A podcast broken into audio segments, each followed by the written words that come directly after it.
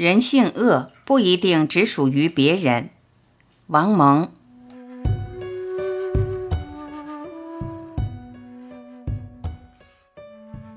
从这里铺展开来，我想说说人际关系的事。中国是一个人口大国，中国实行的社会制度是社会主义的。中国比较缺少相互保持距离、各自尊重隐私的传统。中国人的生活可能有许多缺憾，但是有一条绝不孤独。我们很难设想一个人一生与别人很少往来，我行我素，自行其事地活着。再说，我们的文化传统特别注重人与人的关系，许多道德规范，例如忠，例如孝，例如信，例如义和礼等，都是首先用来规范人际关系的。我们又特别重视情面。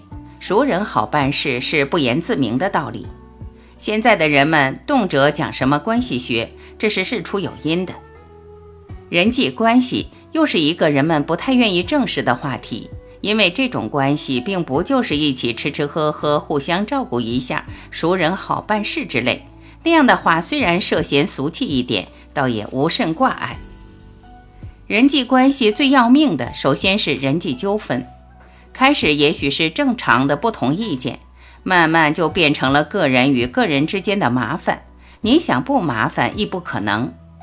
人与人的矛盾似乎比老虎与老虎、狼与狼之间的矛盾冲突更多。现在有一个词叫对立面，上上下下、左左右右，到处都有人与人相对立的事实。人多了容易相互冲撞，这也是事实。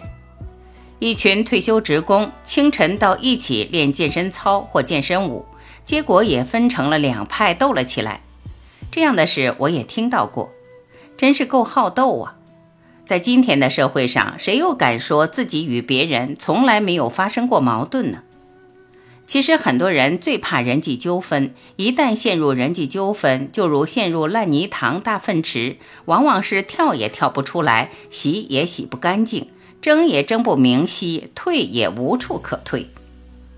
然而，怕并不等于自己就可以不与别人发生关系，不等于自己可以洁身自好，离污泥而不染。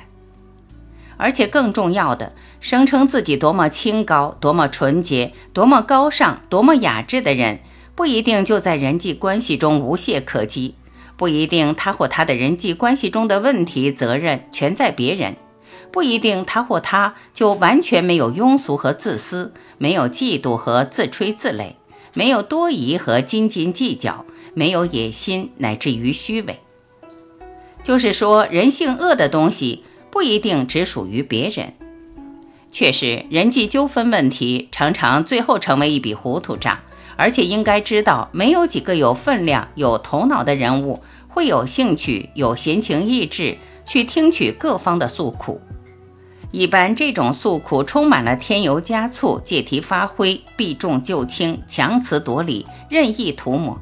如果不是更坏，及歪曲事实、编造谎言、信口开河、颠倒黑白的话，虽然你自己可能满觉得有理，满觉得你和你的对手的问题是大是大非之争，是道德高下之争，是维护天理良心之争。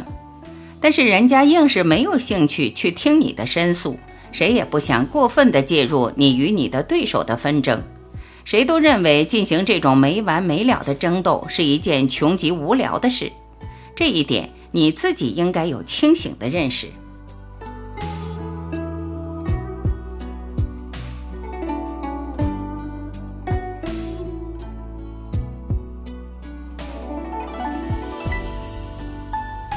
感谢聆听，我是婉琪，今天我们就到这里，明天再会。